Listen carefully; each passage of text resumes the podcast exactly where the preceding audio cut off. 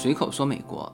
呃，那么这一期呢，我们就接上一期的话题，我们来聊一下，其实是就上周啊，在美国发生的一件呃，在高科技领域是非常大的一件事情。那其实也是在美国社会是非常大的一件事情，就是美国的国会啊举行了听证会，四家美国的巨头参加啊，这就是非常著名的叫 FAAA。啊，正常美国说到科技巨头，应该是 F A A A M。呃，前面的 F A A A 是哪四个呢？F 是 Facebook 脸书，呃 A 是 Amazon，Amazon 是亚马逊，哎，然后 A 是苹果 Apple，然后 A 是字母表公司，实际上是 Google，呃，然后再加上一个微软 M，这个五家公司构成现在就有点像以前中国说的。B A T 啊，当然现在已经变化了哈，中国的这个已经变化了。那么这四家巨头星期三在美国国会进行了长达五个小时的这个关于反垄断的听证会。那 M 为什么没有参加呢？就是微软为什么没有参加呢？因为它已经之前举行过一次关于它的反垄断的这个听证会了啊。那么这个是今天。原本就是要讲的这个内容，那么我想通过详细的来描述和解释为什么要有这么一个反垄断听证，来告诉大家，就是就美国社会或者是美国的政府，就在社交应用软件啊，或者是就涉及社交应用的公司，他们如果产生垄断，会对这个社会产生什么样的影响，以及民众，因为国会是代表民众嘛。民众和这个政府的担心啊，这个是第一部分的内容，这个原本就是要讲的哈。那呃，那么第二部分呢，我们会呃聊一下现在当下的这个话题，也是大家很关心的，就是关于微软收购 TikTok 抖音海外版的这个目前的状态和 TikTok 的就在美国面临的一个问题，以及它可能最后的一个归宿。呃，那这第二部分的内容。就在上一期的时候没考虑讲的哈，呃，那实际上我上一期说一个世界两套系统的时候，是正好举例举到了抖音和 TikTok。说完之后，就是关于川普要这个字节跳动从 TikTok 的所有权里面剥离出来的这个事情才发生，呃，正好赶上了一个风头哈，呃，所以。从这个角度，呃，也需要把这个 TikTok 的内容稍微展开，好吧？让我们进入这一期的内容。Let it be.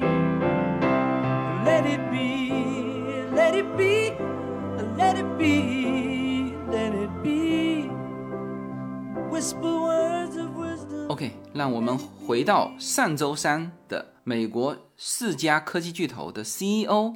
啊，接受国会的这个听证，那实际上就更多的就是美国这边的标题，呃，都是就是这四家巨头的 CEO 接受国会的尖锐质问啊，被指打压对手、争夺市场。那实际上就是本身这个听证就是一个反垄断的听证会。嗯，呃，这里在说这个听证会的具体内容之前，需要把这几个名词解释。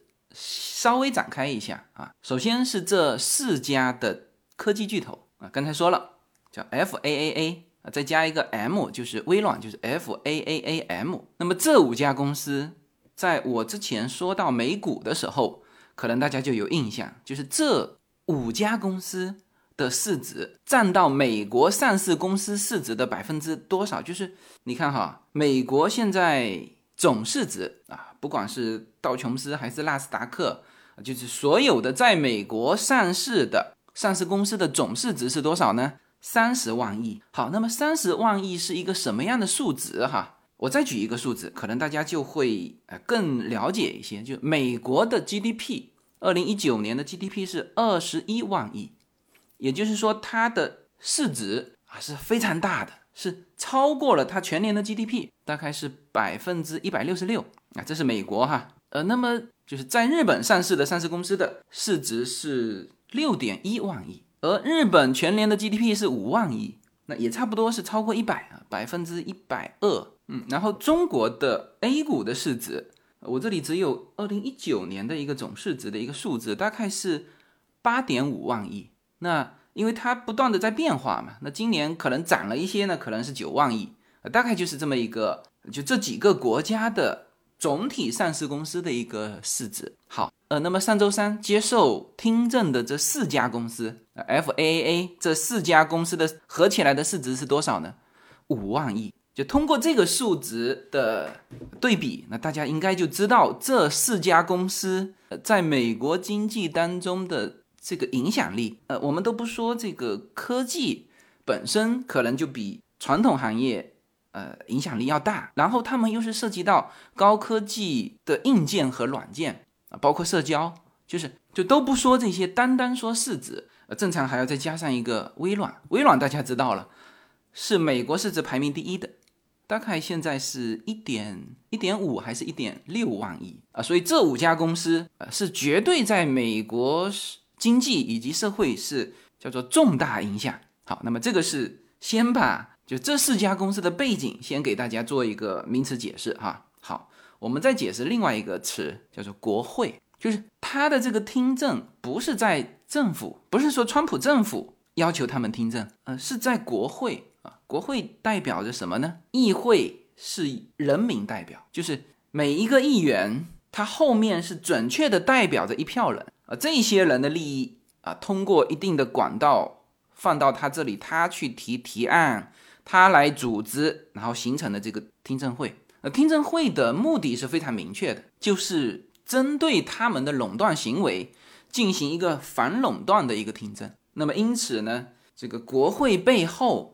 是美国社会，是美国的民众啊，是美国大量的中小企业面对这个寡头的垄断，就他个人来说没有什么力量，他个人也很难这个这个对这四家寡头公司啊形成什么有影响力的这个作用，那那只能是通过国会了，就无数个中小企业，无数个民众啊，这个美国社会通过国会。形成了这次听证啊，这个是第二个名词解释，就是国会。第三个名词解释就是叫反垄断。嗯，关于反垄断法啊，包括反托拉斯，可能大家之前也都读书的时候都读到。我们读到经济的时候，一定会读到反垄断。呃，当然，关于垄断和反垄断的争论，就是在美国这边有一些经济学家是反对反垄断的。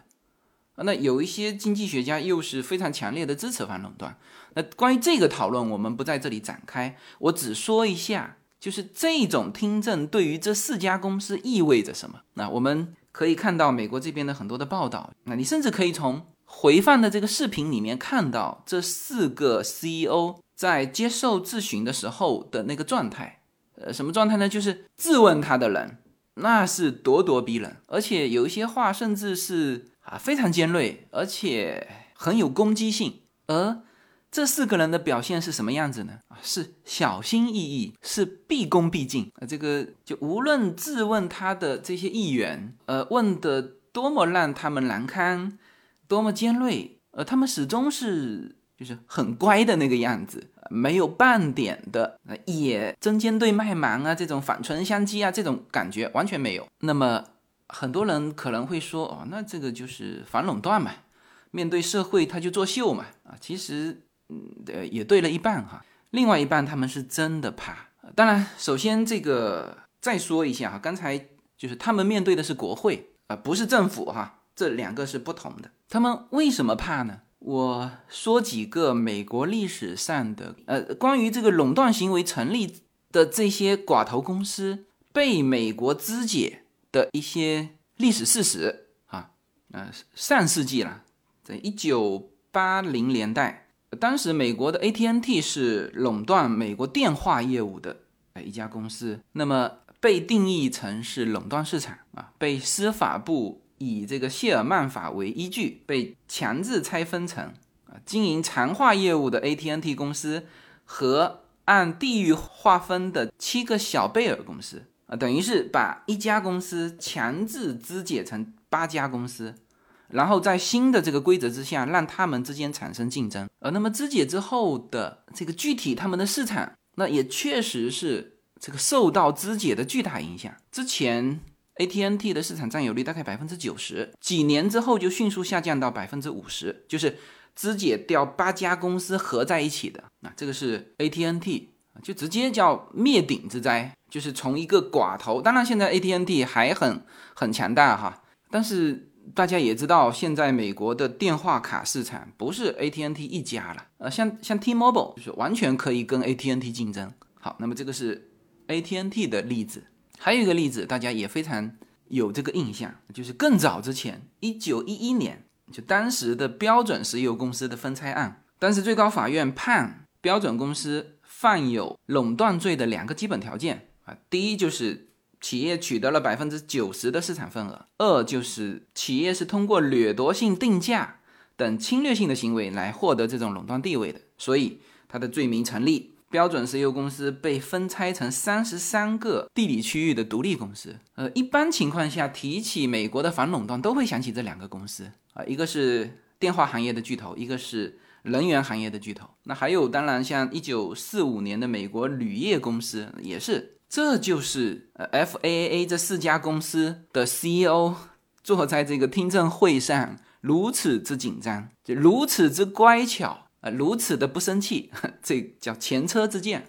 你看，我们随便拉一家吧，Google，谷歌在美国的搜索引擎的这个行业里面，它的市场占有率就是超过百分之九十，就是可能很多人都以为是百分之一百哈。那实际上，美国还有其他的小搜索引擎公司，但是都已经是被挤压到不行了。就是谷歌啊，你有这个形成垄断的条件吧，是吧？那苹果啊，Apple。呃，Apple 的问题还不在于它的手机，而是在于 Apple 的就是平台，就是 A P P 的这个平台。呃，这个大家都知道，目前全球两个这个操作系统，一个是苹果的操作系统啊，一个是安卓的操作系统。呃，那么相对来说，安卓是个开放系统，而苹果就是它的手机和它的系统是是完全锁定的，就是苹果手机只能安装苹果的这个。A P P 的这个系统啊，所以在这个领域你也形成了你的垄断吧？跟这个类似的有微软哈，微软在上一次的反垄断里面，它就因为这个问题，就是之前所有的，就是你去买电脑，特别在美国哈，你去买买电脑，就是你没得选，就是锁定了微软的这个系统，所有的电脑。但现在不是了，就现在你去买电脑，它会让你选择啊，你是要装微软的系统，还是要装其他什么系统？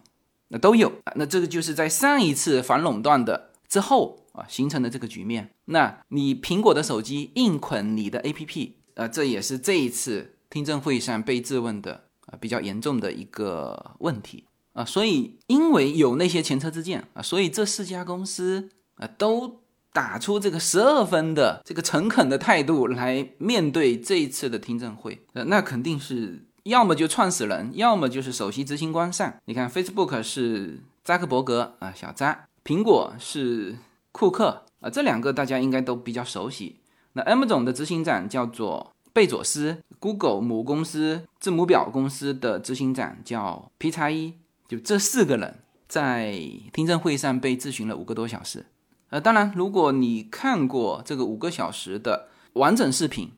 你会感觉到全场哈，小扎扎克伯格的这个受到的这个抨击是最猛烈的，然后苹果公司的这个库克他受到的质问，相对于其他几家来说会轻一点。但是刚才说了，这个都是需要打起十二分的诚恳和恭敬的态度去应对的哈，因为这个涉及到这个公司的生死存亡，就就是一不小心。这还不是小心不小心的问题，就是你事实摆在那里，你你 Google 垄断了搜索引擎的这个呃这个行业吧，是吧？你苹果在苹果手机上强行锁定你的系统吧？那 Facebook 你现在在社交媒体上的这个市场占有率，这里要说一下哈，我们上期说了四个现在在美国应用的最好的呃四四个社交平台，其实 Facebook 是占了两家的。上期说了四家哪四家呢？Facebook、Twitter、Instagram 和现在的 TikTok，就是这个海外版的抖音。而这个社交平台在这一次的呃全球疫情的这个过程当中，又是猛烈增长。包括 TikTok 在全球现在据说下载量是十九亿多个，就是下载了，是吧？所以在这个社交平台因为疫情也是大幅应用的这个时候，你扎克伯格一人占了一半的以上的市场，Facebook 再加上 Instagram，那这肯定是超过一半。来，我们把这个在咨询会上这个自问官们，就是这些议员，呃，摆出来的这些问题。来给大家说一下哈，看看有哪一些是大家熟悉的一些词和行为。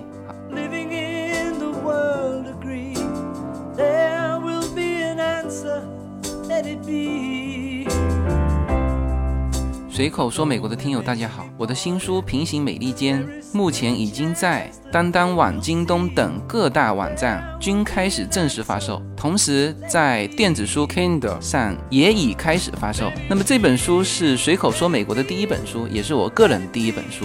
拨开迷雾看美国当下，中美两国恰是两条平行线。只有穿梭其中的人才能看清一切。希望大家支持这本书，现在就可以立刻在网上下单购到这本书。谢谢大家。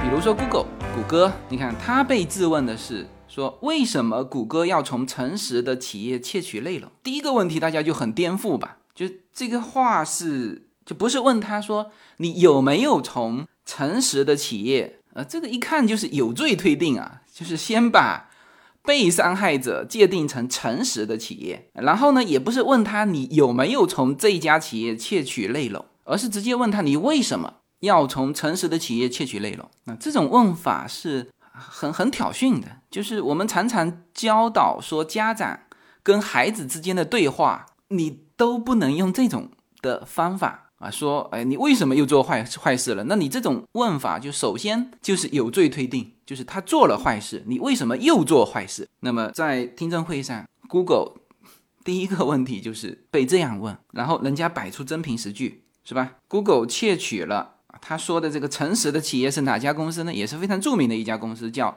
Yap。呃，这个上期也说过哈，Yap 相当于中国的五八同城还是美团啊，类似这样一个大众点评的一个呃一个应用软件。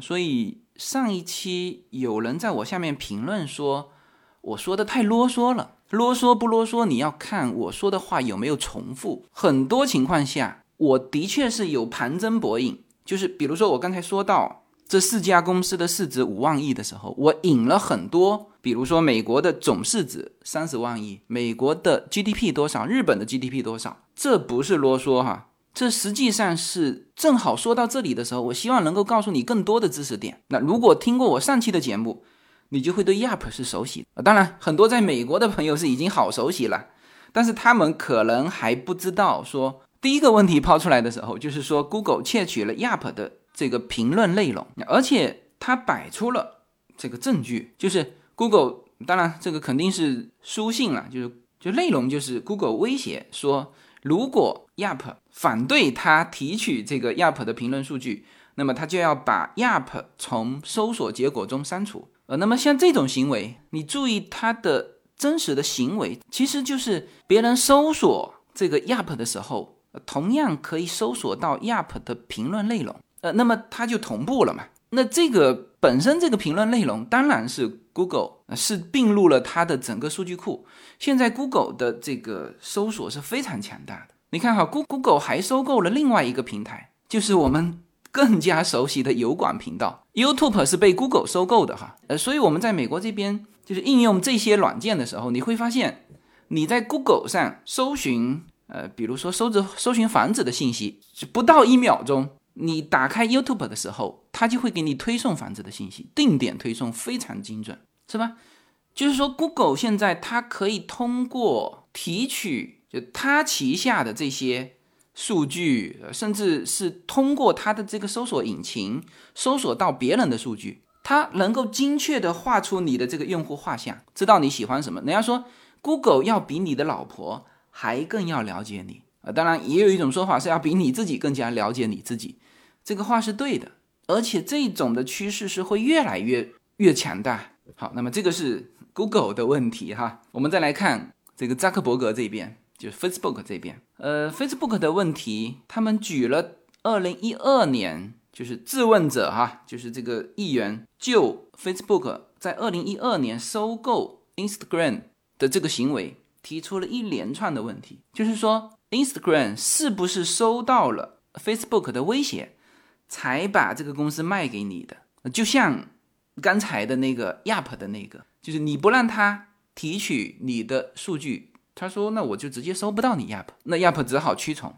那同样的这个这个逻辑，那么当年二零一二年，Instagram 是不是因为被 Facebook 威胁才同意了被收购的呢？呃，这个我又是我上一期的内容哈，所以如果直接听这一期的话，应该要去听一下上期的内容，就是谷歌和脸书 Facebook。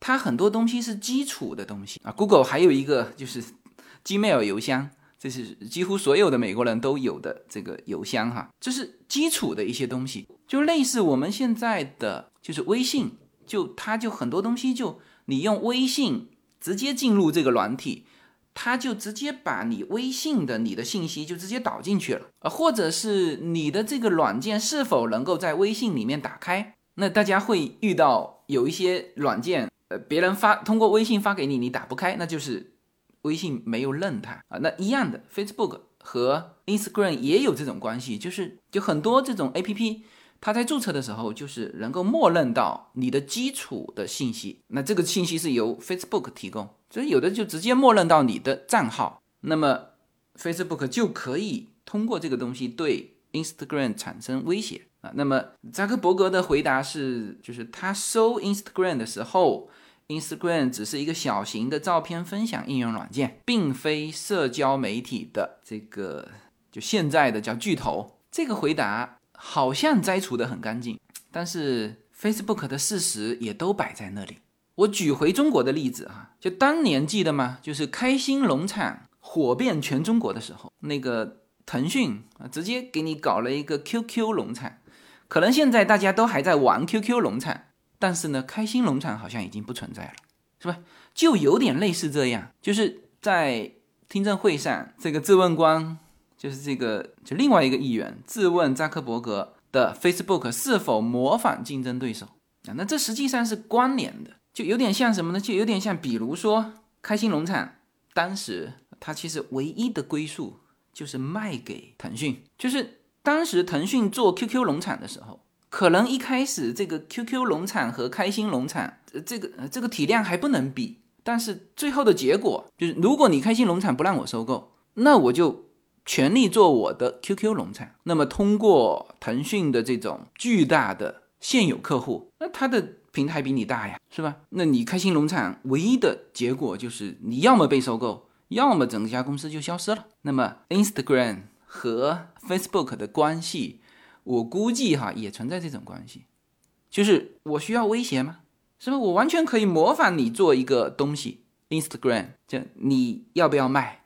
你不卖，我就全力做我这个。那这个时候摆在 Instagram 面前的最好的结果就是被被买掉。那么如果是这样，扎克伯格的那个回答说，当时的 Instagram 只是一个小型的照片分享应用程序，其实也不能解释。是吧？这个质问官还问说，Facebook 到底模仿了几家公司？少于五家还是少于五十家？啊，这个都是很很尖锐的问题。就是在问的时候，其实已经给出答案了，就是你模仿了好多家，你模仿的目的就要么通过自己强大的这个平台，把最好的，就是别人已经做的、被社会所接受的这种软件，是吧？你通过你强大的平台你来做，那别人就不要做了。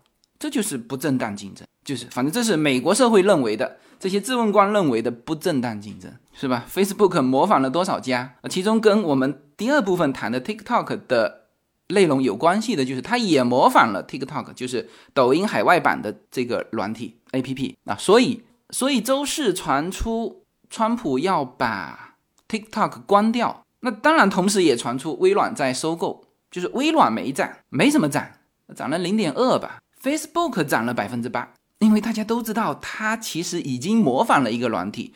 呃，如果 TikTok 这个抖音海外版被川普干掉，那这个 Facebook 直接坐收渔渔翁之利，是吧？在利用它强大的这个这个社交平台，就直接给你推送一个新的 TikTok，呃，那一下子一夜之间，甚至它可以做成一模一样的界面，当然不能叫 TikTok 啊。界面可以做的一模一样，直接别人就用习惯了，直接就转过来，而且它还可以跟它 Facebook 的一些内容互动啊，就是很像现在腾讯好像我看又开始做这个视频号啊，都是这种互相渗透嘛。来，我们再比如说 Amazon 亚马逊，呃，大家知道亚马逊是一个巨大的，就是有点像淘宝。那么质问官就问说，Amazon 是否使用过第三方卖家的数据做出销售决策？那这个贝佐斯就小心翼翼地回答说：“公司有禁止这一类做法的政策，就我们规定了这个不不可以用第三方卖家的销售数据做销售决策啊。说如果我们发现有人违反了这个政策，我们会针对这些人采用采取行动。呃，这什么意思哈？就是什么叫做通过使用第三方卖家的数据做销售决策？嗯，你像这个问题，除了 M 总存在。像这种 Costco 这个大型的这种销售平台，其实都存在。什么意思哈？呃，比如说举我的牛油果油的这个例子吧。好，原来这个 M 总上没有卖，那么我把我的油放到他的平台上去卖，结果市场检验发现很好卖。那我的所有的数据是通过他在卖的，那肯定所有的数据他都掌握嘛。这就是说第三方卖家的数据，然后他做出什么销售决策呢？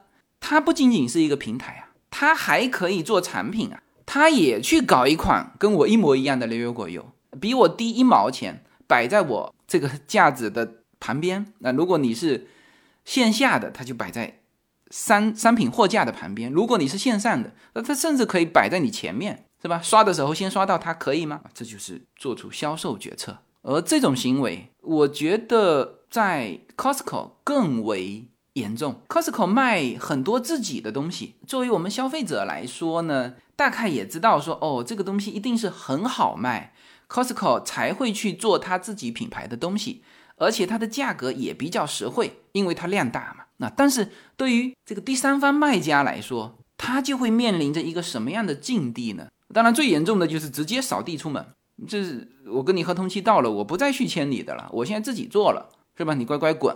那就算是温柔一点，你的这个牛油果油卖的非常好，他就在你旁边放一款，他知道你的价格吧，比你低一毛钱，是吧？那你怎么办，是吧？你坚持三个月、半年，最后的结果也是灰溜溜的退出来，这个就是这种销售平台、大销售平台，他们现在所掌握的优势啊，以及他们构成的垄断啊。然后这个社交平台就还是针对这个 Facebook。呃，因为这个内容倒不是我啰嗦再说一个关于 Facebook 的问题哈，这个内容是跟我后面说 TikTok 是有关联的，而这个问题 Google 也存在，就这个搜索引擎也存在，就是就是更重要的事情就是十一月份的这个大选，其实上次大选的时候就已经暴露出这些问题了，就是这些大公司用它能够掌握的信息啊去引导。这个选民就是，当你搜索信息的时候，比如说你搜大选啊，那么对，比如说这家公司如果说他支持，当时是支持希拉里，那么他就会把所有希拉里的好的信息全部摆在前面。呃，当然你除非专门搜，呃，这个关于川普好的这个内容哈，但你如果直接就是搜这个大选信息，那这个时候他就可以掌握，那甚至还有推送呢，是吧？YouTube。是吧？它根据我们的兴趣来推送，但是它推送的时候，他只知道你兴趣是哎，这个关心一下美国大选，这个时候推送他就很讲究了啊！我是推送 CNN 的内容，还是推送福克斯电视台的内容，是吧？我是推送对谁有利的内容啊？所以你看，这个质问官向 Google 的这个字母表的这个 P 叉一追问说，啊，直接 都是这种问题啊，就谷歌是否会帮助拜登赢得十一月的大选？那么 P 叉一的回答是：两个竞选活动我们都支持，我们是以无党派的方式开展工作的，中规中矩。然后这个共和党的这个议员问扎克伯格：内容博主是否会让保守派处于不利的位置？呃，扎克伯格的回答是：呃，他们接受过中立的训练啊。我们的目标是成为接纳所有想法的平台。他说：“我当然不希望我们的平台，呃，带有偏见的方式去运营。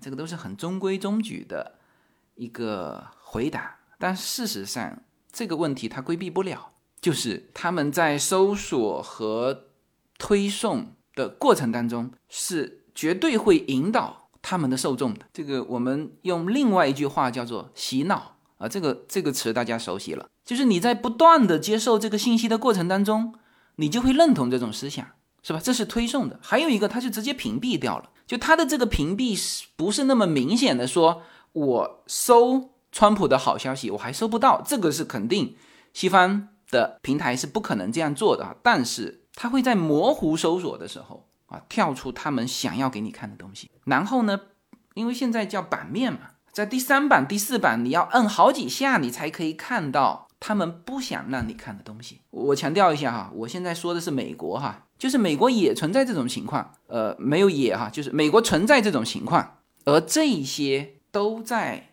这个上周三的这个质询里面啊，这四家公司被尖锐的质问，呃，反正整个过程有些媒体是用激烈嘛，激烈这个词其实一面倒的质问，没什么好激烈的，就是这四个人 CEO。在回答的时候，几乎没有什么有价值的信息，因为事实都摆在这里的，所有的东西都是有证据的，呃，只是说谁表现的好一点而已啊。人家说扎克伯格表现不好，就第一表表情很紧张，第二就常常问到的东西他不知道，嗯，他们的这些材料是几个月之前就发到各个公司去的，呃，这个就很像我们的法庭辩论一样啊，就是控方的证据。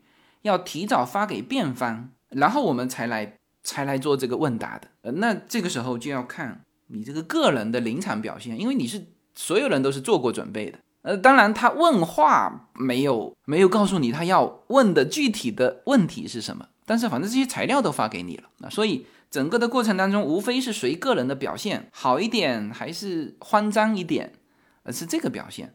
事实都是成立的。那么听证会之后，美国国会要再进行进一步的研究，来去判定这四家公司啊，或者其中的某一家公司是否在某一个领域形成了垄断。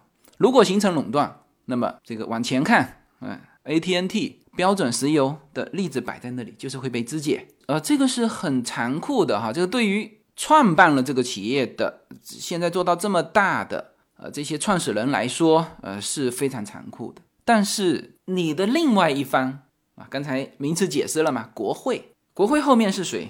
是大量的中小企业以及美国的普通民众。嗯，这些高科技企业就也有很多民众告他们侵犯隐私嘛，就是他的数据会被其他公司知道啊，这些是大量存在的。呃，这些就是说，我们有的时候是没感觉。啊，比如之前叶子说的，呃，为什么他在 Google 上搜一样东西，那迅速的，他的好几个社交平台推送内容的时候，都推他就是非常精准的。比如说他是搜一个戴森的吸尘器啊，比如说戴森吸尘器的某一个零件，他会发现他的 YouTube 给他推送这个怎么安装这个零件的这个视频啊，那这个精准到这个地步，他才反应过来说，哎呦，这两家公司有联系。那可不是有联系吗？这是一家公司，是吧？呃，那这个有些人认为侵犯了隐私，甚至还有更严重的这种个人隐私的一些信息的泄露，这就叫泄露，就不是说泄露到其他地方去没有用的，人家不会做哈，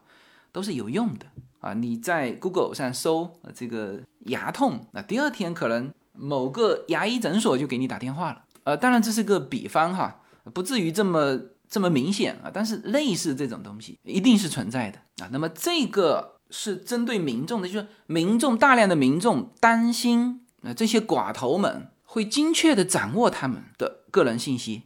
那刚才说就肢解这个 Facebook 很残酷，那其实被 Facebook 如果说之前 Facebook 威胁用威胁的方法收购了 Instagram，那 Instagram 不是更残酷吗？那 Instagram 还不是最残酷的，就是他至少 Facebook 付钱了嘛，他把你买了。那是最残酷的，就是 Facebook 我自己做了 Instagram 的这个系统，然后你 Instagram 只能默默的在前期投了那么多钱，市场刚刚起来，刚刚开始赚钱的时候，你的市场被 Facebook 拿走，就你属于颗粒无收，一分钱收不到，默默退出市场，这是最残酷的，是吧？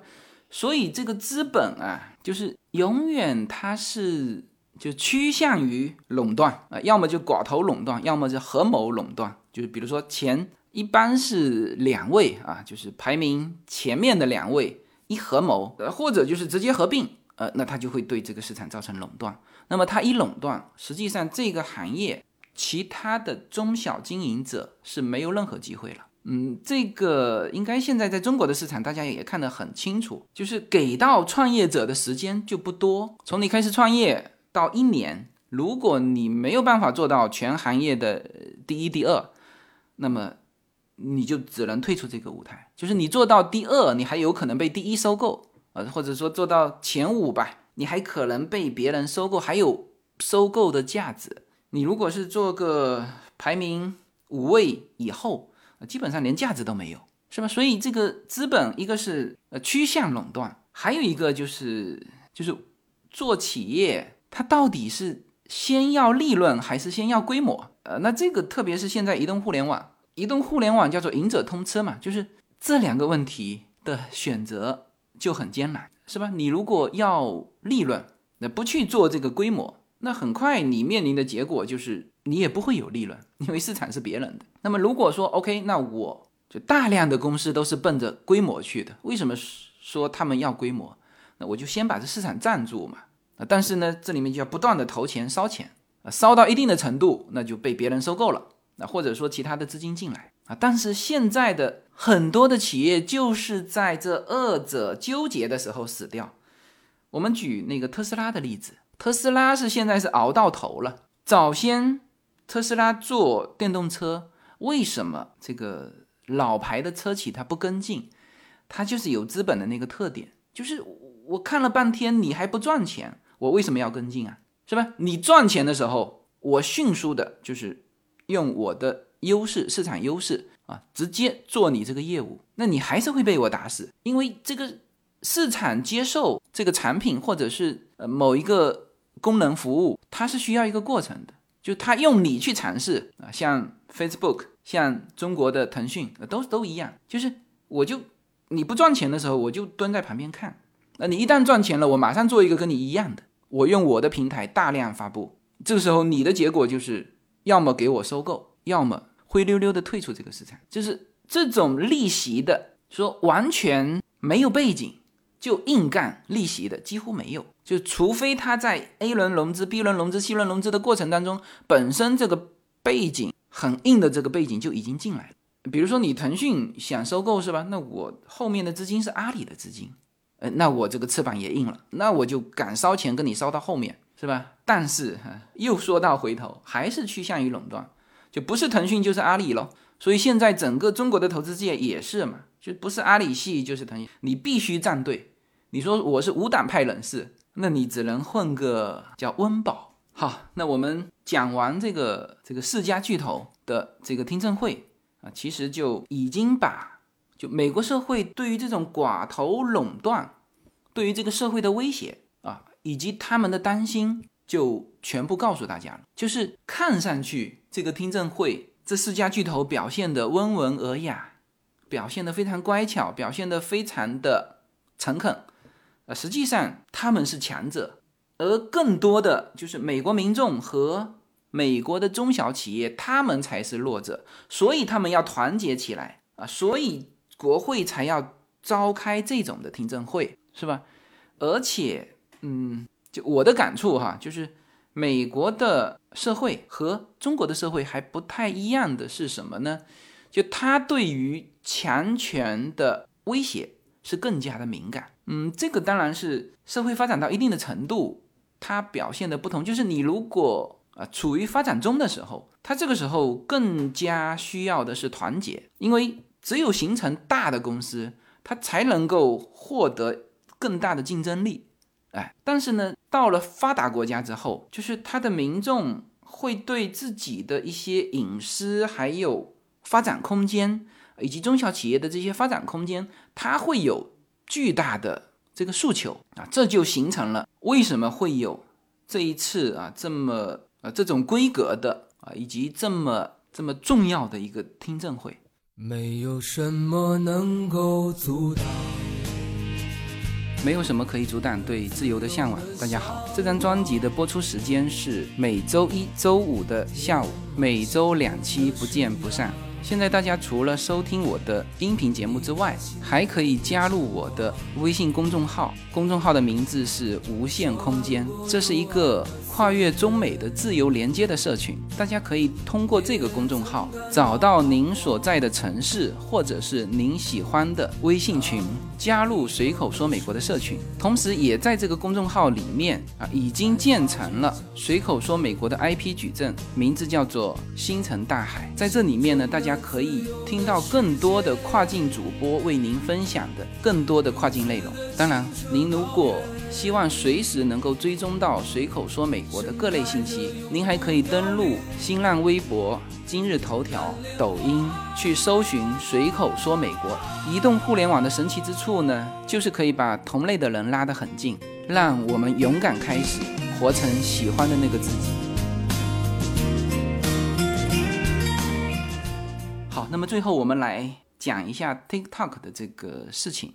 呃，那么这个事情来的也算突然，那么也不突然。嗯，说它突然呢，是可能在这个事情爆发之前，国内的人还不知道有 TikTok，也不知道在美国做的这么大。当然，美国的很多用户都不知道这个 TikTok 是中国的。呃，所以这个事情爆出来之后，就是显得太快了。那为什么说也不突然呢？其实，在去年的十一月份，呃，就有关于。这个 TikTok 数据安全问题的听证会就已经开了，去年十一月份开了一次，今年的三月份又开了一次，美国国会参议院的关于 TikTok 的这个听证会啊，但是这两场听证会，TikTok 都拒绝出席。然后呢，这个字节跳动是通过这个政府关系，就是背后去运作、去游说，但是听证会他没有出席。然后近期呃就陆陆续续传出关于抖音的。就是美国政府要就禁掉抖音的这个传闻，所以我为什么说上一期的内容说一个世界两套系统，那就是有传出说美国政府要禁掉抖音和微信。那实际上这个关于这个内容，我上一期已经解释的很清楚了。美国政府是既禁不掉抖音，也禁不掉微信，因为你这是中国在用的，你可以漫游进来用。这个美国是因为美国没有墙嘛，他没有办法。去禁止你，唯一的就是 TikTok，TikTok 是字节跳动张一鸣当时买了一家美国的公司，把它改造成 TikTok 的。呃，这家公司的股权构成还还不是说呃很纯粹的中方，就是那个呃不管是五百亿还是一千亿哈，张一鸣想卖一千亿嘛，这个美美国这边估值是五百亿，就不管是五百亿还是一千亿，不完全是字节跳动的，这里有原来他美国公司的。还有什么老虎基金的，还有孙正义的，就是软银也进来了啊，还有好好几个股东。当然，现在川普说的说说把字节跳动的所有权剥离出来，那就是指张一鸣的那个股份啊，或者准确点说是字节跳动的这个股份，就是你要转让出来。那其他的其实是不影响的，但是唯一的一个影响就是估值到底多少啊？这个待会我会呃也会提到哈。啊，所以 TikTok 的这个事情就也不突然。你想想看，我上一期是在那个事情爆发之前说的。我为什么说这个？那其实就是有这种感觉。呃，那么实际上这个周末哈，这关于因为大家都很关心嘛，那关于这个的新闻，呃，都不是官方新闻。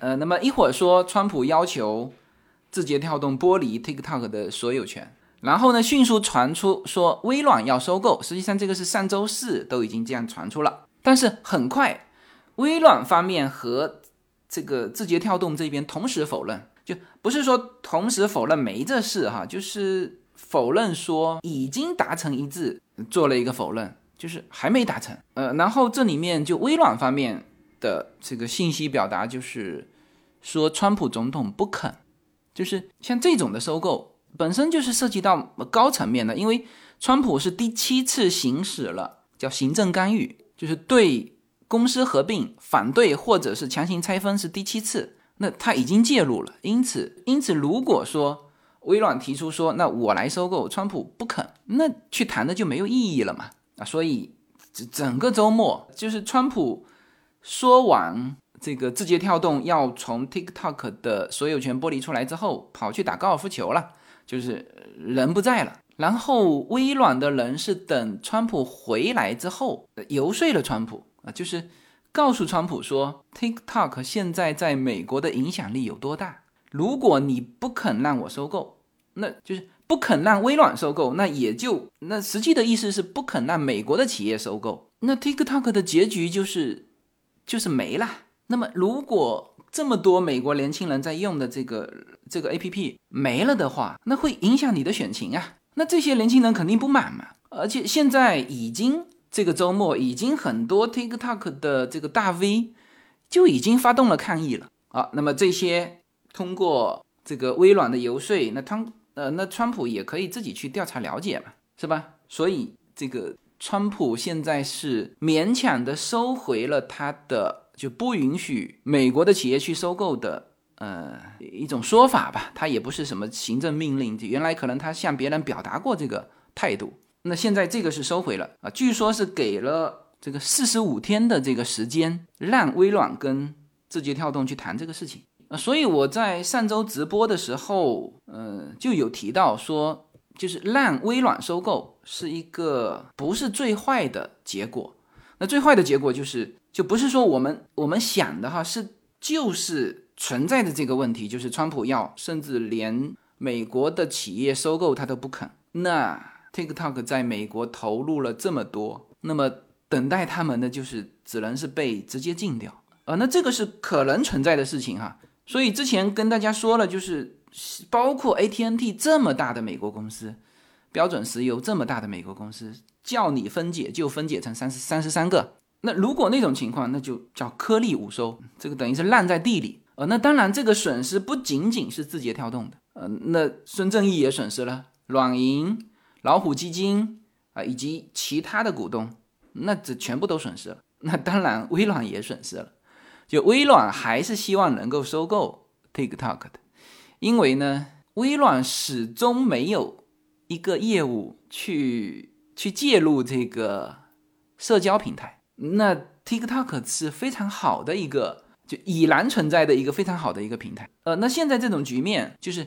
这个 TikTok 流到微软的手上，那可能就是相对来说这个还是匹配的哈，就是那微软是美国第一大公司了，是吧？高科技公司，它来它的资金，它的这个在美国的这个资源和影响力来支撑你 TikTok 在美国的发展，那是是匹配的。就如果他不买。其他任何一家公司买都不太合适。你 Facebook 已经有两家社交媒体公司了，本身 Facebook 和 Instagram 就是，那剩下的其实都不合适啊。所以最后就是川普考虑到 TikTok 已然在美国年轻人当中的这个影响力，所以啊，现在是就是到目前为止我接收到的信息是允许微软收购，给了四十五天的谈判期。啊，那这个时候肯定会有人说，哦，那这个川普用心太坏了，他不让人收购，那这就是最坏的局面，就是烂在地里，是吧？直接禁掉，市值归零啊。那当然，川普就是这个用心。然后呢，他的这个用心哈，除了我们所知道的啊，他对这种就是现在的这个中美关系。就现在，美国在处理中美关系的过程当中，这个对抗哈，已经进入到要伤害中国的利益的这个阶段了。就原先可能谈贸易战的时候，还是一个利润的分配不均，因为总是围绕着贸易利差在谈嘛。但现在中美关系恶化，进入了互相伤害的这种阶段。除了这个之外，其实川普对 TikTok 的这个下手这么绝，还有两个因素啊，一个当然就是很多。倒不是小道消息哈，这是真实的消息。就是川普在今年六月份，六月二十几号吧，川普第一次这个竞选动员大会，就当时选了一个场地是，就是发出去一万九千多张票，结果现场只来了六千两百人，就是就是被民主党猛烈嘲讽啊，说你这个第一次动员大会就如此冷清，被啊被奚落了一番。但这个事情明显是有问题的，什么呢？就是明明发出去一万九千多张票，不可能三分之二的人啊在那个时候同时说有事情啊。这个票是六月份发的哈，认领的哈，不是什么疫情之前哈。所以这件事情啊，那就很明显，只有谁干的？民主党干的嘛，是吧？然后川普就去查，到底民主党是怎么干的？查出来是民主党在，我们不说民主党在 TikTok 上，反正是在 TikTok 上发动的，说大家都去领票，领完不去，这个活动是，或者说这个捣乱的行为是在 TikTok 上面发起的。然后呢，被民主党，那这很明显就把 TikTok 和民主党在川普的心里面就深深的挂上了关联啊！而且第一次动员大会被人耻笑，是吧？留下了深深的心理阴影，所以他对于 TikTok 的动手是毫不留情的，呃，甚至都不能说留情，就是下手凶狠。因为刚刚六月二十几号发生了这件事情，那么。这件事情，TikTok 是冤枉的，他肯定是冤枉的，因为他只是个平台嘛。那至于说你在这个平台上发动什么行为，他他管不了，是吧？也就是说，他在 Facebook 平台上也可以发动，是吧？就所有的社交平台上啊，都可以发动这种这种活动啊，只是说年轻人正好都用 TikTok，而这件事情就是年轻人干，然后年轻人很明显是就民主党的。这个选民多嘛，所以就干了这么一件事情。这这件，当然这件事情民主党也干得很 low，就是属于就是明摆着你去捣乱，就是出这么大的一个事情，一定是你民主党干的吧，没有别人干的。然后你民主党翻回头去笑他，是吧？所以这件事情就是 TikTok 就就躺枪了，哎。但实际上呢，川普对于这四家的这个社交。平台他都觉得会对他十一月份的大选造成威胁。你看他和推特的这个关系，呃，上期就有讲到哈，就是他在推特上发，就是关于，当然他那两条推特也是攻击这个加州州长关于这个邮寄选票的这个内容。但是他说这个邮箱将被抢劫，选票会被伪造啊，甚至会被非法打印出来，然后伪造签名。就是就说这些信息的时候被推特。直接标注了一个叫叫不实信息，然后这个不实信息是直接打不开的。就川普发了一条推文，你看不见它的内容，他的这个推文里面就直接写着不实信息，你要点进去打开，你才能看得到。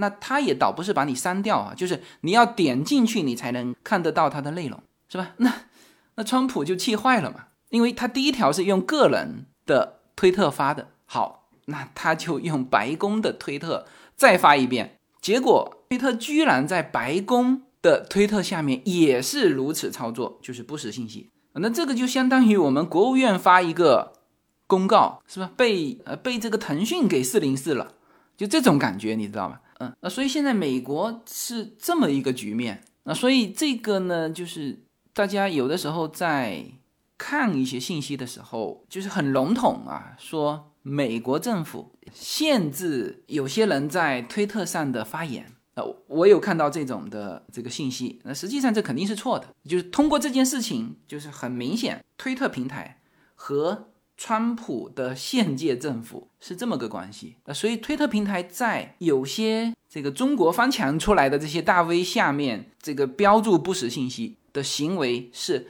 推特公司做出的，那不是。川普政府做出的，就是跟美国政府是没有关系的，这个大家应该听得明白吧？就是川普政府的信息都被推特公司标为不实信息，那么也就是说明川普政府影响不到推特。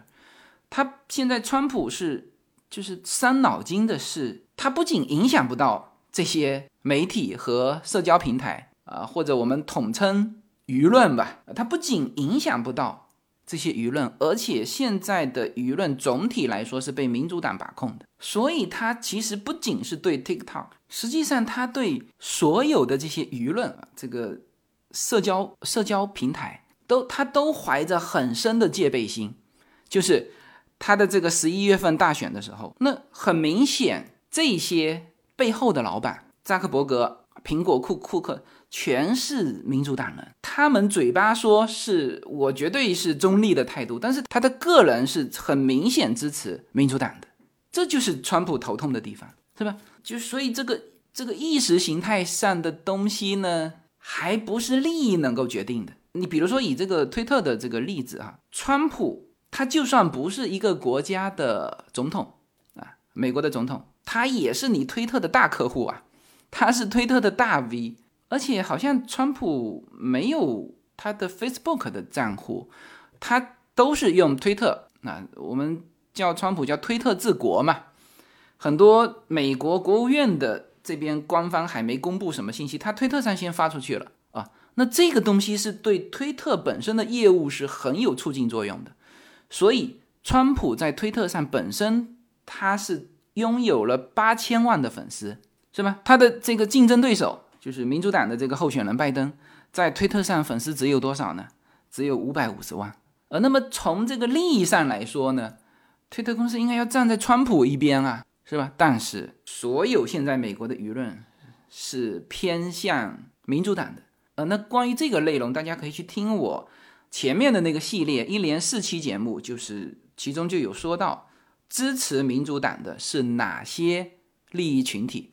那么其中就有这个传媒啊，以及像 Facebook、Twitter 叫全球化的社交平台，那都是支持民主党的。啊，然后川普又遇到 TikTok 介入了那个他第一次动员大会的那个事情，所以这次下手才下得这么狠啊，既有。中美之间的这个就是公开的这个这个对立氛围，实际上又有他自己的私仇在这里面。那私仇包括他个人的，以及这个共和党面临的这次十一月份大选的。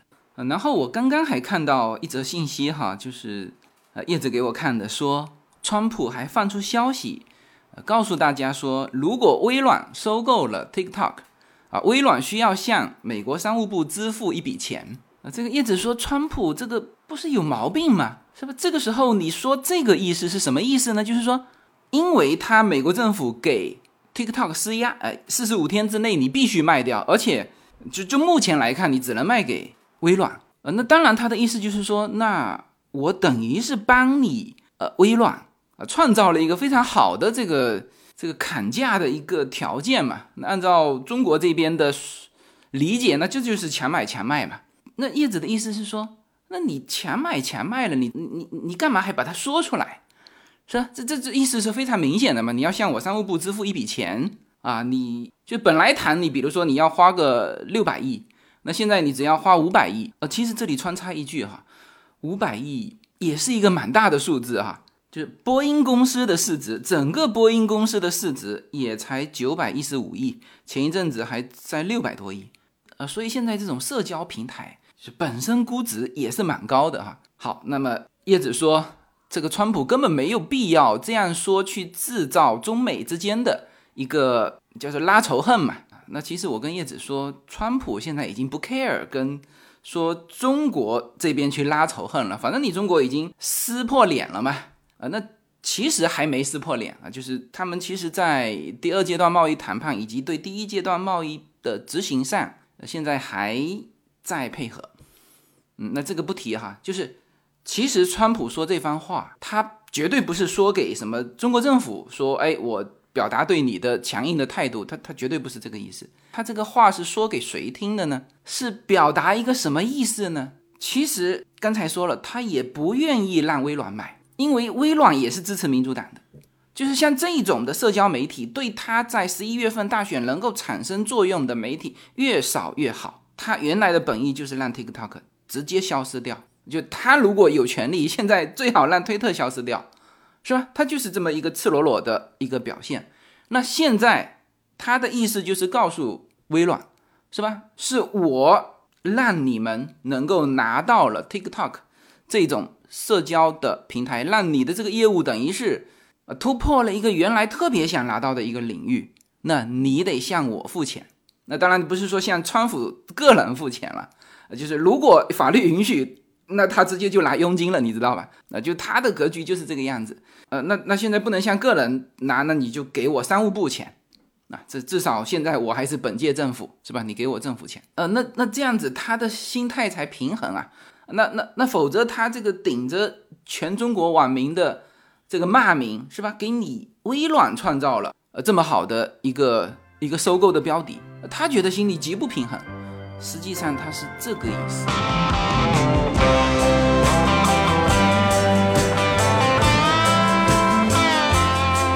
随口说美国的听友们，大家好。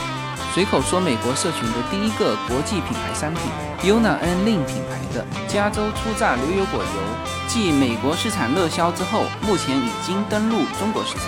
大家现在就可以在节目的下方找到我们社群自己的跨境电商平台的二维码链接，点击购买全新的加州初榨牛油果油单品礼盒装。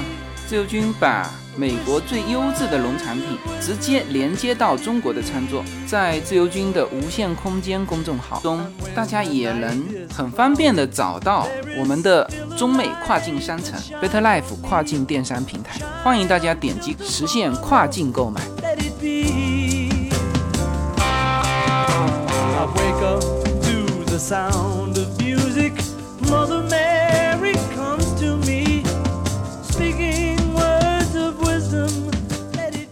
所以，关于 TikTok 的后续，呃，我想很快啊，大家就会得到信息，到底最后的这个何去何从。那有一点是排除了，说继续以原来的方式，字节跳动作为它的经营者的方式在美国经营，这个是选项是被排除了，是不可能了。那还有一个选项，其实也不太可能，就是 TikTok 最后被整个在美国市场被删除。